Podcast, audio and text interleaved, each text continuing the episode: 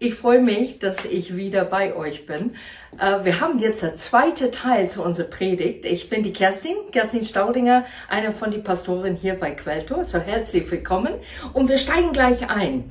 Der Titel heißt Deine Einstellung ist deine Aufstellung, Teil 2. Wir haben letzte Woche über Gottes Herz geredet und auch über den Herzen die in der Bibel ist von Menschen und wie wir das betrachtet haben. Wir haben auch gesehen, wie Gottes Herz ist und auch wie unser Herz ursprünglich sind und auch sein sollen. Wir haben auch über Apostelgeschichte geredet und da habe ich eine kleine Fauxpas gemacht und zwar habe ich gesagt, es ist der Zeit der Gnade danach, aber das stimmt nicht. In der Apostelgeschichte, da gab es auch der Zeit der Gnade.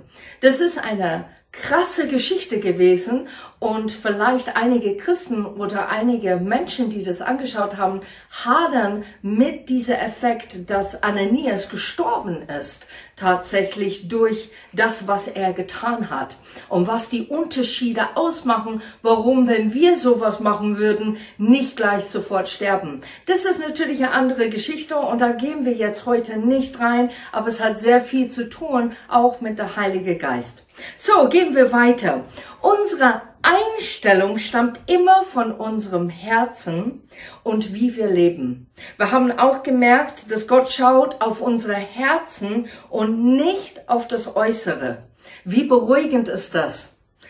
Wir haben auch gelernt und gesehen, dass unsere Herzen schmutzig sind und es braucht eine Reinigung. Wie findet diese Reinigung statt? Der erste Schritt natürlich ist, Jesus persönlich kennenzulernen, anzunehmen und erlauben, dass er in unser Herz reinkommt und wirklich klarstellt, dass wir dürfen unsere Sünde, unsere Schmutz, unsere Scham ihn abgeben am Kreuz und alles, was er getan hat. Und durch sein Blut sind wir richtig rein geworden, rein gewaschen und immer wieder neu dürfen wir zu Gott kommen und sagen, ich bekenne mich schuldig. Ich weiß, ich habe Fehler gemacht und ich weiß, dass Jesus du hast diese Tat vollbracht, damit ich immer wieder zu Gott kommen kann und merken, dass mein Herz geputzt wird sozusagen in der Gegenwart Gottes. Durch die persönliche Beziehung lernen wir in der Bibel, wie Gott ist und wie er Sachen meint. Und Stück für Stück erleben wir eine Veränderung. Wir lernen, uns an den Werten Gottes zu orientieren und werden verändert durch das Lesen von Gottes Wort. Und unsere Charakter und unser Lebenswandel ändert sich. Ich liebe diese Bibelvers, der steht in Johannes 15, der Weinstock und der Rebe. Besser geht's nicht. Enger geht's nicht. Ein Weinstock hat lauter Reben, lauter Äste und Zweige an sich gehangen. Und Gott sagt hier in Vers 9 bis 11, gleich wie mich der Vater liebt, so liebe ich euch, bleibe in meiner Liebe. Und wenn ihr meine Gebote haltet, so bleibt ihr in meiner Liebe, gleich wie ich die Gebote meines Vaters gehalten habe und in seiner Liebe geblieben bin. Dies habe ich zu euch geredet, damit meine Freude in euch bleibe und eure Freude völlig werde. Ist es nicht toll, unsere Freude völlig werde? Es wird nicht halb, sondern ganz, wenn wir an Gott hängen und bleiben. Und genau kommen wir zu diesem zweiten Teil, was ich erwähnt habe im ersten, über Sprüche 4, Vers 23 aus der Schlachter. Und da steht es, dass aus unseren Herzen das Leben hervorkommt die Freude füllig wird und das Leben hervorkommt. Das ist so ein geniale Leben. Und was ist das geniale Leben, das aus unseren Herzen hervorkommt? Jetzt schauen wir an, was es bedeutet, so ein geniales Leben zu führen, indem dass wir verschiedene Eigenschaften, die an den Herz oder was das Herz beinhaltet. Kennt ihr diesen Spruch? Sie hat so ein gutes Herz. Und wenn wir diesen Spruch kennen, dann meinen wir meistens, dass jemand hilfsbereit ist, liebevoll ist, was Gutes tut und nicht an sich selber denkt. Wisst ihr, dass wir alle ein gutes Herz haben? Vielleicht hörst du das jetzt gerade an und sagst, nee, Kerstin, du kennst mich nicht, du weißt eigentlich nicht meinen Lebensstil und ich mache Dinge, die sehr egoistisch sind oder sehr auf mich konzentriert. Ich habe nicht ein gutes Herz.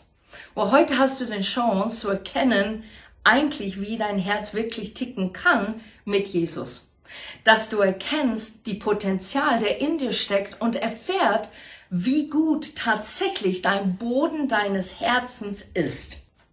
Wir haben so vier Punkte, die ein gutes Herz beschreiben soll. Und das erste Punkt, die ich reingehen möchte, ist die Eigenschaft, dankbar zu sein. Dankbarkeit. Wenn wir es üben, dankbar zu sein, egal wie die Umstände oder Gefühle gerade sind, wie es tobt, momentan um uns herum, dann sprudelt das Leben hervor, wie Gott es vorgesehen hat. Ich gebe ein kleines Beispiel. Und zwar, einer von unseren Kindern war sehr, sehr krank, sehr schwer krank. Und es gab Berichte von Berichte von Ärzten fast jeden Tag, die bergab gegangen sind mit die Diagnose, was unser Kind austragen und aushalten sollte. Und ich habe entschlossen, Gott ist ein Gott der Glauben, aber Gott ist ein Gott, der Gutes hineinspricht in Momenten. Und ich habe nicht mit meinem Kind gelogen, ich habe nur dann gesagt, weißt du was, wir stellen jetzt eine Bonus, ein Dankbarkeitstafel auf, eine imaginäres hier im den Krankenhauszimmer und wir stellen uns jetzt drei Dinge heute, die richtig gut sind. Und dann hat mein Kind überlegt und hat gesagt, na ja, dass ich ein Bett habe zum Schlafen? Ich habe gesagt, das ist ein super Punkt. Dann schreiben wir das dann doch da auf.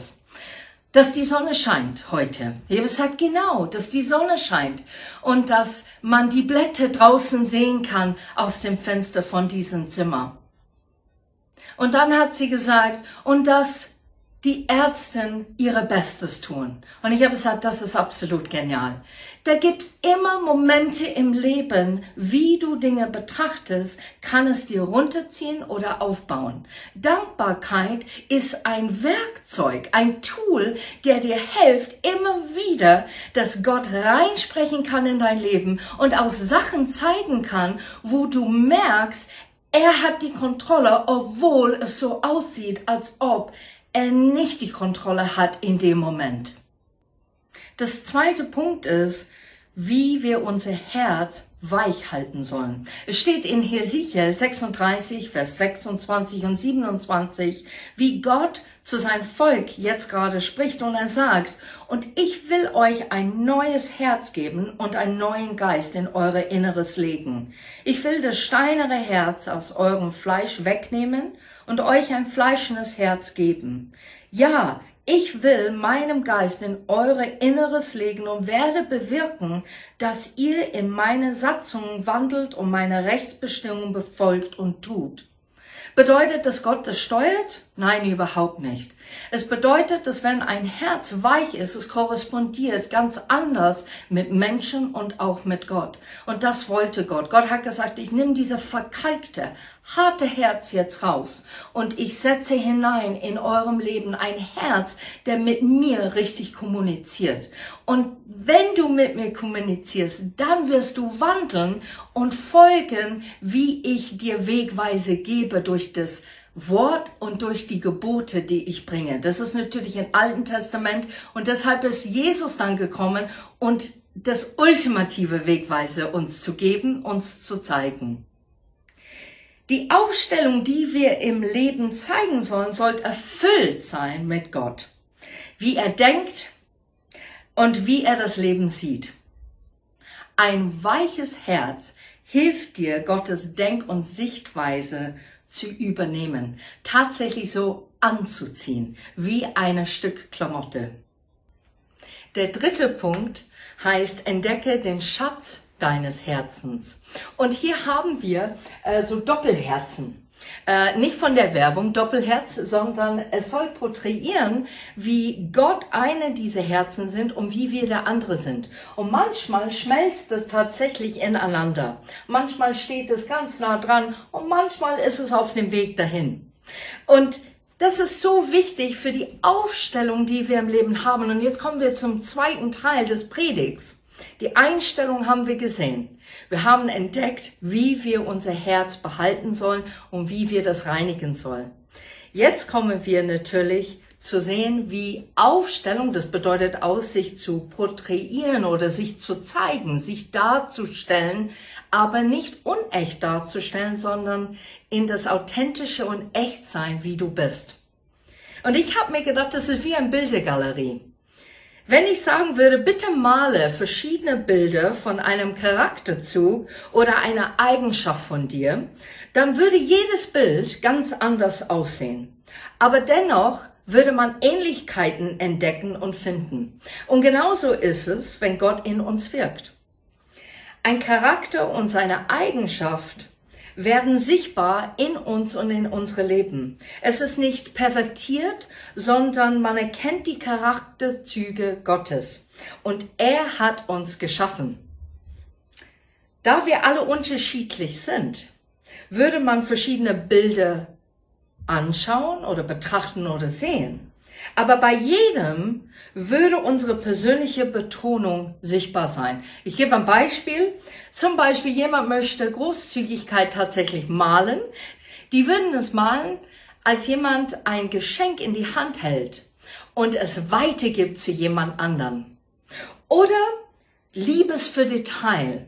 Diese Person liebt Feinheiten oder Präzision und das würde auf den Leinwand zu sehen sein. Vielleicht mit Linien oder ein Triangel oder ein perfekter Kreis. Man würde die Detail erkennen, wie der Mensch ist und wie er das Leben betrachtet. Wir haben ein Bild im Wohnzimmer und vielleicht habt ihr tatsächlich eine von den Predigen vorher angeschaut und jetzt dürft ihr raten, welches Bild das ist. Und jemand kam rein und hat diese Bild angeschaut und hat gesagt zu mir, Kerstin, das ist wie dich und deine Persönlichkeit. Und ich habe diese Bild betrachtet und angeschaut und habe gedacht, ja, das stimmt. Volle Farbe, sehr offensichtlich da zu sehen und bunt und irgendwie auch ein Tick laut. Und ich finde das nicht verkehrt, weil die sind Charakterzüge, die Gott mir in mein Leben hineingetan hat. Dennoch, das Bild mit die ganzen Farben gehen Hand in Hand. Es schmelzt und harmonisiert perfekt. Und das ist auch was, ein Sehnsucht in mir, dass Dinge zusammen Hand in Hand kommen. Ein Sehnsucht, dass wir Hand in Hand mit Gott gehen dürfen und erleben seine Güte und seine Fülle. Deshalb finde ich es so wichtig, wir vergleichen uns sehr oft. Wir sehen mehr die Leute stärken und denken, ich wünsche, ich wäre so wie denen. Wir sehen Talenten, die sehr ähnlich aussehen wie unsere Talenten und machen uns klein dadurch, statt zu sagen, es schaut ähnlich aus, aber dennoch ist es anders. Wir alle sind speziell begabt oder anders talentiert und wir müssen lernen, dass unser Herzen und unsere Einstellung muss bewahrt werden. Wir müssen auf es aufpassen, damit das, was wir aufstellen, richtig ist, gut ist und sogar göttlich ist. Natürlich sind wir Menschen mit Schwächen und Fehlern, aber wir erlauben Gott immer wieder rein in unsere Herzen und dass er das steuert.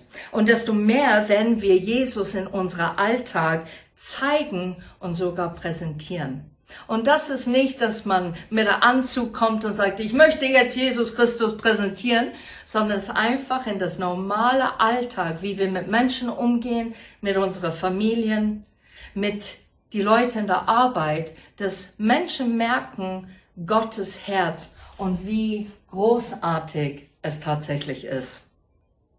Und unser vierter Punkt ist Belehrbarkeit wie wir belehrbar bleiben oder wie wir lernen, belehrbar zu sein. Auch wenn das Leben versucht, uns aus der Bahn zu werfen oder der Teufel uns mit Verwirrung, Zweifel, Angst oder Hoffnungslosigkeit gibt und versucht uns damit zu attackieren, dennoch ist es wichtig, dass wir lernen, trotz allem belehrbar und dankbar zu sein. Wir sollen auch lernen zu reflektieren, ich glaube, das ist eine große Gut heutzutage, eine Tugend, die wir wirklich lernen sollen. Eine neue Tugend, und zwar Reflexion. Wenn wir reflektieren, dann merken wir, was in uns so tobt und was vielleicht nicht so gut ist. Wenn wir aber reflektieren mit Gott, dann kommen wir auf Punkte, wo Gott Dinge anders analysiert oder magnifiziert und zeigt uns, da müssen wir heute hin. Das dauert ein bisschen. Die anderen Sachen, die du betrachtest, die tun wir jetzt zur Seite. Nur auf diesen Punkt gehen wir rein. Ich habe was gelernt in dieser Zeit der Krise und dieser Pandemie. Und zwar, was ich gelernt habe über mich persönlich ist, dass meine Gedankengänge immer wieder versuchen, mich runterzuziehen. Und ich habe gemerkt, ich muss wieder zu Gott kommen mit diesen Gedanken, die ich habe, wo ich mich klein fühle, wo ich mich vergleiche oder wo ich frage, was ist eigentlich los in diesem Bereich mit mir? Warum passiert das immer wieder oder warum mache ich das falsch? Und was ich gemerkt habe, ist, dass wenn ich es nicht mit Gott tue oder mit Gott mache, dann diese Gedanken überwältigen mich, die ziehen mich runter in dem Tag, ich werde sehr emotional darüber und komme nicht zu einem Ergebnis. Wenn ich aber reflektiere und gehe damit zu Gott und sage, warum? Ich bin offen, dass du mir Sachen zeigst, dann kann Gott wirklich durch sein Wort und durch sein Sprechen, durch den Heiligen Geist mir Sachen zeigen und sagen, da liegt der Krux, Kerstin, da musst du rein. Und da habe ich gemerkt, dass das mir sehr geholfen hat, Dinge abzugeben, aber auch Ja zu sagen zur Veränderung. So ein erster Punkt ist, was lerne ich gerade in dieser Situation? Der zweite, wie kann ich weise aus dieser Situation hervorkommen, als ich reingegangen bin? Denn dann werden wir nicht bitter, sondern wir werden besser sein. Und wisst ihr was? Wir können an Gott festklammern. Ich muss immer lachen. Festklammern klingt vielleicht negativ oder nicht so ein guter Ausdruck. Aber wenn ein Sturm kommt und du merkst, deine Füße heben gerade ab und du bist nicht mehr am Boden, dann klammerst du ganz fest an irgendwas. Der stabil ist und der am Boden ist. Und ich denke, so ist dieses Bild auch mit Gott. Das ist mir egal, was Menschen denken. Ich möchte an meinen Gott festklammern, wenn ich merke, oh, meine Boden werden jetzt weggezogen. Ich verliere den Mut und das Klare in mein Leben. So beides geht Hand in Hand. Das Hören und das Verändert werden. Und ich möchte euch ermutigen heute, höre Gottes Stimme. Nimm die Zeit, nicht nur deine Anliegen ihm zu geben, sondern sitze da und sag, was willst du mir sagen? Und nicht nur das, Verändere das, was du gehört hast. Es ist möglich. Kein Mensch ist zu jung oder zu alt, dass er sich nicht ändern kann. So beides gehen Hand in Hand. Einstellung und Aufstellung. Einstellung quasi wie Gott es gut mit mir meint und dass mein Herz reinigt und Heilung erlebt dass er mir göttliche und gute Werte zeigt, wie ich mein Leben gut und positiv gestalte und dass ich meine Einstellung zum Leben an ihm orientiere. Ich gebe ein Beispiel. Eine Sache war, dass ich meine Führerschein machen sollte und meine Einstellung war, ich muss so viel Geld hier in Deutschland ausgeben, damit ich diese Führerschein schaffe. Da war ich relativ jung und als Christian und ich gebetet haben, hatten wir den Eindruck, mach es in England. Und ich habe gedacht, hä, das macht doch keinen Sinn. Ich bin halb Engländerin, vielleicht habt ihr das nicht gemerkt. Und da habe ich gedacht, okay, äh, Gott, wie, wie ist das mit die Gesetze? Das macht doch keinen Sinn. Ich mache es in England, muss zurückkommen und dann muss es doppelt gemoppelt hier in Deutschland machen. Aber dieser Eindruck blieb. Und dann haben wir ähm, einen Flug gebucht und ich bin darüber und habe wirklich drei Wochen Intensivkurs gemacht, meine Führerschein in der Hand gehabt und bin wieder zurück nach Deutschland gekommen. In der Monat, als ich zurückkam, haben die Gesetze sich geändert. Und zwar durfte ich meine Führerschein hier, bis ich 70 Jahre alt bin, fahren. Ich durfte mit diesem Führerschein Auto fahren. Und ich war total begeistert, weil ich gemerkt habe, Gott hält die Zukunft in der Hand.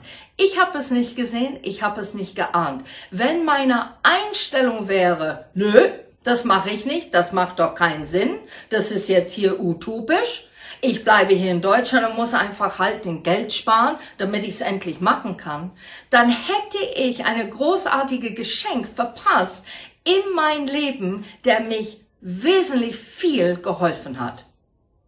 Der zweite Punkt, unsere Aufstellung.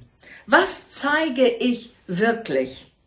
Ich glaube, wir haben ein Vorstellung, wenn wir die Bibel lesen, oder wir sehen vielleicht einen Film und es ist alles so schön romantisch oder sehr weich. Und wir denken, so muss ich reagieren, so muss ich drauf sein, wenn jemand mit mir redet oder mit mir umgeht. Und vielleicht ist dieser Umgang nicht schön. Ich bin zu Gott gegangen und habe gesagt, bitte Gott, verändere mich. Ich bin zu laut als Frau. Ich bin zu dominant vielleicht für andere. Ich bin manchmal zu sichtbar. Und ich möchte, dass du mir klein machst, dass du mich demütig machst, dass du mich änderst. Und Gott hat ganz deutlich zu mir gesprochen durch jemand anderen. Und zwar durch ein Telefonat. Dieser Mensch ruft an und sagt, Kerstin, ich habe für dich gebetet. Und ich kannte diese Frau nicht sehr gut. Und sie sagte, du sagst immer zu Gott, bitte verändere mich, verändere mich. Und Gott sagt ganz deutlich, er hat dich so gemacht, wie du bist. Die Feinheiten, das wird er ändern. Das Schleifen, das wird er auch tun. Aber wie du dich proteierst, wie du dich aufstellst, das ist richtig. Und so möchte ich euch ermutigen heute, wie du bist im Kern, es ist gut. Veränderung kommt, wenn du an Gott dran bleibst. Wie können wir besser darin werden? Auf dem Papier liest sich das vielleicht einfach, aber im Alltag ist es oft gar nicht so leicht. Hier sind ein paar Tipps. Achte, was du anschaust. Weil was du anschaust, das bleibt hängen. Was du hörst und was du verarbeitest mit wem du chillst oder zusammenhängst. Achte auch darauf, weil es färbt tatsächlich ab. Was du liest. Ich finde es wichtig, ich habe letzte Woche gesagt, mach ein Studium über das Herz Gottes. Und ich möchte kurz da reingehen. Wie macht man ein Studium über das Herz Gottes? Es ist eigentlich einfach. Man nimmt die Bibel und man sucht vielleicht in ein Konkordanz das man online hat oder auf YouVersion und man tut einfach Herz rein und da kommen lauter Bibelstellen über den Herz. Und dann schaut man das in Kontext rein in der Bibel und sieht, was hat Gott damit gemeint über das Herz in diesem Moment? Warum spricht er so in diesem Moment über das Herz? Und dann kriegt man ein klares Bild, wie Gottes Charakter ist, was ihm wichtig ist für das Herz und wir erleben, wie wir Stück für Stück da drin ändern. So mach ein kleines Studium. Es ist nicht schwierig. Nimm dir die Zeit dafür. Auch wenn du nur zehn Minuten am Tag hast, möchte ich dich ermutigen, ernähre dich von Gottes Wort. Es ist wirklich das Brot des Lebens. Es hilft dir, näher an Gott zu kommen. Wo und womit du am meisten deine Zeit verbringst, ist ein anderer Punkt. Wir sind sehr beschäftigt und ich weiß, dass wir einiges an Tellern haben, die wir deichseln müssen. Aber es ist auch sehr wichtig zu erkennen, welche Teller sozusagen soll ich wieder ablegen? Welche Teller soll ich wieder im Schrank hineintun und vielleicht lange Zeit nicht mehr aufmachen? Und ich vergleiche das ein bisschen mit diesem Bild von einem Teller, weil wir sind schon Akrobaten. Wir sind Multitasking in dem Bereich, dass wir einiges tun können. Aber am Ende des Tages muss man sich fragen, bin ich zufrieden von das, was ich tue? Da sind Elementen in unser Leben, die sind hyperwichtig. Auf unsere Familie aufzupassen oder zu arbeiten, uns zu pflegen, solche Sachen. Aber dann gibt's so kleine Tellern, die uns versuchen zu rauben, unsere Zeit zu rauben und unsere Kraft zu rauben. So, ich möchte euch ermutigen, wo und womit du deine Zeit verbringst. Vielleicht schreibst du eine kleine Liste und checkst einfach, wow, was mache ich tatsächlich in einer Woche und was tut mir nicht so gut. Und das letzte Punkt, wem du erlaubst, in dein Leben zu sprechen. Es bedeutet nicht, dass wir nicht mit einer Menge von Menschen zu tun haben, aber es ist wichtig, dass wir erlauben, Leute, die etwas zu sagen haben, in, unser Spre in unsere Leben hineinsprechen können.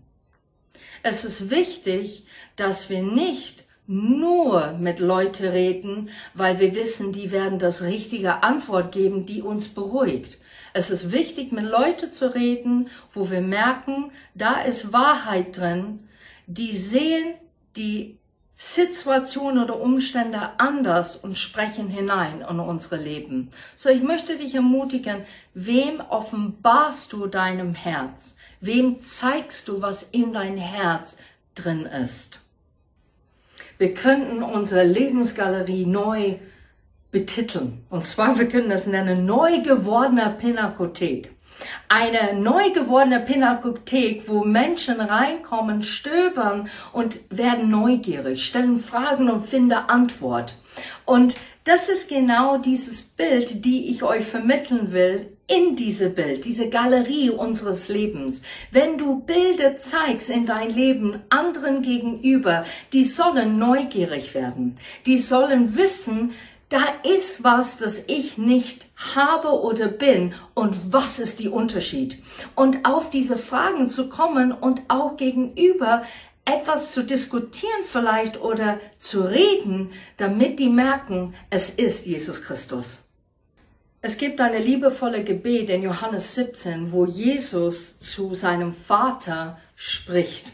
Und wenn ihr möchtet, könntet ihr die Augen einfach schließen und das anhören, wie Jesus das ausdrückt zum Vater. Ab Vers 1. Vater, die Stunde ist gekommen, verherrliche deinen Sohn, auf dass der Sohn dich verherrliche, so wie du ihm Macht gegeben hast über alle Menschen, auf dass er ihnen alles gebe, was du ihm gegeben hast, das ewige Leben. Das ist aber das ewige Leben, dass sie dich, der du allein wahre Gott bist und den du gesandt hast, Jesus Christus, erkennen. Ich habe dich verherrlicht auf Erden und das Werk vollendet, das du mir gegeben hast, damit ich es tue. Und nun, Vater, verherrliche du mich bei dir mit der Herrlichkeit, die ich bei dir hatte, ehe die Welt war. Ich habe deinen Namen den Menschen offenbart, die du zu mir aus der Welt gegeben hast. Sie waren dein, und du hast sie mir gegeben, und sie haben dein Wort bewahrt. Nun wissen sie, dass alles, was du mir gegeben hast, von dir kommt. Denn die Worte, die du mir gegeben hast, habe ich ihnen gegeben und sie haben sie angenommen und wahrhaftig erkannt, dass ich von dir ausgegangen bin und sie glauben, dass du mich gesandt hast. Ich bitte für sie, nicht für die Welt bitte ich, sondern für die, die du mir gegeben hast, denn sie sind dein. Und alles, was mein ist, das ist dein, und was dein ist, das ist mein, und ich bin in ihnen verherrlicht. Und ich bin nicht mehr in der Welt, sie aber sind in der Welt, und ich komme zu dir. Heiliger Vater, erhalte sie in deinem Namen, den du mir gegeben hast, dass sie eins seien wie wir.